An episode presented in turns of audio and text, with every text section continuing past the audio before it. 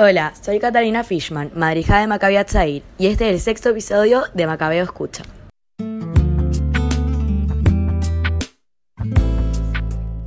Había escuchado que los israelíes eran el diablo, pero ahora veo que son ángeles. Estas fueron las palabras de una guatemalteca que tuvo la oportunidad de vivir en experiencia propia la increíble acción de Heroes for Life.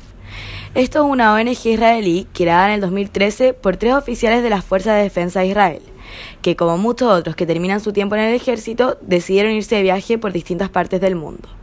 Acá ellos se dieron cuenta de que se podía aprovechar para ayudar a las partes más necesitadas de algunos países en desarrollo, y así lograron capitalizar este recurso humano de ex soldados para hacer del mundo un lugar mejor, siguiendo la responsabilidad judía de Tikkun Olam.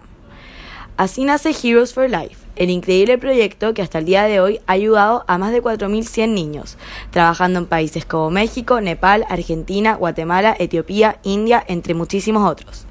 Las acciones de esta ONG van desde construir refugios hasta enseñar un sinfín de cosas a niños que lo necesitan.